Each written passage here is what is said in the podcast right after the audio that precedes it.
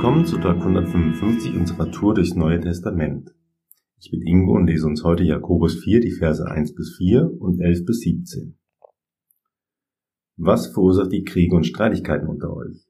Sind es nicht die vielen Begierden, die in euch kämpfen? Ihr begehrt und habt nichts. Ihr schmiedet Pläne, tötet und bekommt nichts. Ihr seid neidisch auf das, was andere haben und könnt es nicht bekommen. Also kämpft und streitet ihr, um es ihnen wegzunehmen. Doch euch fehlt das, was ihr so gerne wollt, weil ihr Gott nicht darum bittet. Und selbst wenn ihr darum bittet, bekommt ihr es nicht, weil ihr es aus falschen Gründen bittet und nur euer Vergnügen sucht. Ihr Ehebrecher, ist euch denn nicht bewusst, dass die Freundschaft mit dieser Welt euch zu Feinden Gottes macht? Ich sage es noch einmal. Wer ein Freund der Welt sein will, wird zum Feind Gottes. Verse 11 bis 17. Redet nicht schlecht übereinander, liebe Freunde. Wer einen anderen verleumdet oder verurteilt, verleumdet und verurteilt das Gesetz Gottes. Aber eure Aufgabe ist es nicht, das Gesetz zu richten, sondern dem Gesetz zu gehorchen. Nur Gott, der das Gesetz gegeben hat, kann gerecht richten. Nur er hat die Macht zu retten oder zu vernichten. Welches Recht hast du also, deinen Nächsten zu verurteilen? Passt auf, wenn ihr behauptet, heute oder morgen werden wir in eine bestimmte Stadt gehen und ein Jahr dort bleiben. Wir werden dort Geschäfte machen und Gewinne erzielen. Woher wollt ihr wissen, was morgen sein wird? Euer Leben gleicht doch dem Nebel am Morgen. Schon nach kurzer Zeit ist er wieder verschwunden. Stattdessen solltet ihr sagen, wenn der Herr es will, werden wir leben und dieses oder jenes tun. Nun aber seid ihr stolz auf eure eigenen Pläne. Durch solche Eingeberei ist durch und durch schlecht. Denkt daran, wer das Gute kennt und es nicht tut, der macht sich schuldig. Jakobus gibt es in diesem Kapitel Hinweise darauf, wie wir als Christen leben sollen. Dabei ermahnt er uns auf verschiedene Weise zu einer demütigen Lebenshaltung. Der Begriff Demut geht auf das althochdeutsche Diomoti zurück, was so viel bedeutet wie dienstwillig oder Mut zum Dienen. Religiöse Demut beinhaltet den Verzicht auf die Vertretung persönlicher Teilinteressen, die nicht im Sinngefüge des Ganzen aufgehen. Im Sinne des höchsten Gebotes, liebe Gott und liebe deinen Nächsten, kann religiöse Demut auch bedeuten, diene Gott und diene deinem Nächsten. Jakobus stellt uns in dem Kapitel die Frage, wem wir dienen. Er ermahnt uns, dass wir Freundschaft mit der Welt schließen, dass wenn wir Freundschaft mit der Welt schließen, also der Welt dienen, wir Feindschaft mit Gott haben und es uns schwerfallen wird, dem Teufel zu widerstehen. Also sollen wir darauf achten, worum wir bitten und dass wir Gott nicht um weltliche Dinge bitten, sondern besser um geistige Dinge, weil es das ist, was uns eigentlich fehlt.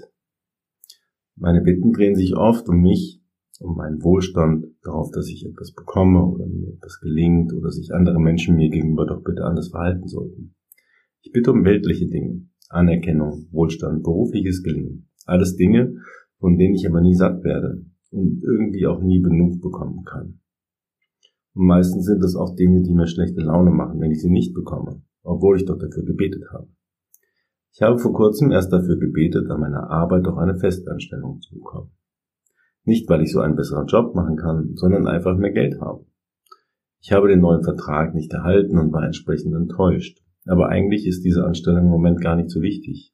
Ich war die Tage eine Woche mit meinem Kind im Krankenhaus und die OP ist gut verlaufen. Ich konnte für meinen Sohn da sein und ihm Kraft geben und trösten bei seinen Schmerzen. Hätte ich den Vertrag bekommen, hätte ich wahrscheinlich nicht mitgehen können. Diese geistigen Eigenschaften wie einen Trost spenden oder Kraft zusprechen sind wichtiger als der Job, der nur Geld gebracht hätte, was meinem Sohn aber nichts geholfen hätte. Im zweiten Teil ermahnt uns Jakobus richtig, mit unseren Mitmenschen umzugehen um diese nicht zu verleumden oder zu verurteilen, weil wir so nicht dem Gesetz Gottes dienen, das da besagt, liebe deinen Nächsten wie dich selbst. Auch ich ertappe mich oft genug dabei, wie ich andere Menschen in eine Schublade stecke oder so über sie urteile. Indem ich das tue, spreche ich Gott eigentlich ab, dass er auch mit diesen Menschen einen Plan hat und auch diese Menschen Möglichkeiten haben, sich im Laufe ihres Lebens zu verändern, umkehren können von ihren Wegen und von Gott eigentlich auch zu etwas Größerem berufen sind. Indem ich über meine Mitmenschen urteile, mache ich mich zu Gott und zeige damit doch nur, wie wenige ich von Gottes Reich begriffen habe. Zuletzt ermahnt uns Jakobus nicht zu stolz auf unsere Errungenschaften zu sein. Wir sollen nicht von unserem Leben so sprechen, als könnten wir allein über unser Leben bestimmen. In meinem ganzen Leben habe ich viele Situationen gehabt, wo ich etwas geplant hatte und Gott aber einen anderen Plan hatte für mich. Ich habe mich den Plänen Gottes bisher immer gefügt und seine Pläne haben mir immer zum Besten gedient. Stolz über unsere eigenen Errungenschaft macht uns blind für das Wirken Gottes und für seine Liebe. Zu erkennen und anzunehmen, dass unsere Wege von Gott gelenkt sind, schenkt uns Freude im Herzen und Vertrauen darauf, dass wir auch in unangenehmen Situationen nicht allein sind. Ich weiß nicht, wie es euch geht, aber demütig zu leben empfinde ich als die größte Herausforderung in meinem Leben. Aber in den seltenen Momenten, in denen es mir mal gelingt, empfinde ich eine tiefe Zufriedenheit, die mich verstehen lässt, warum Demut für uns Christen so wichtig ist.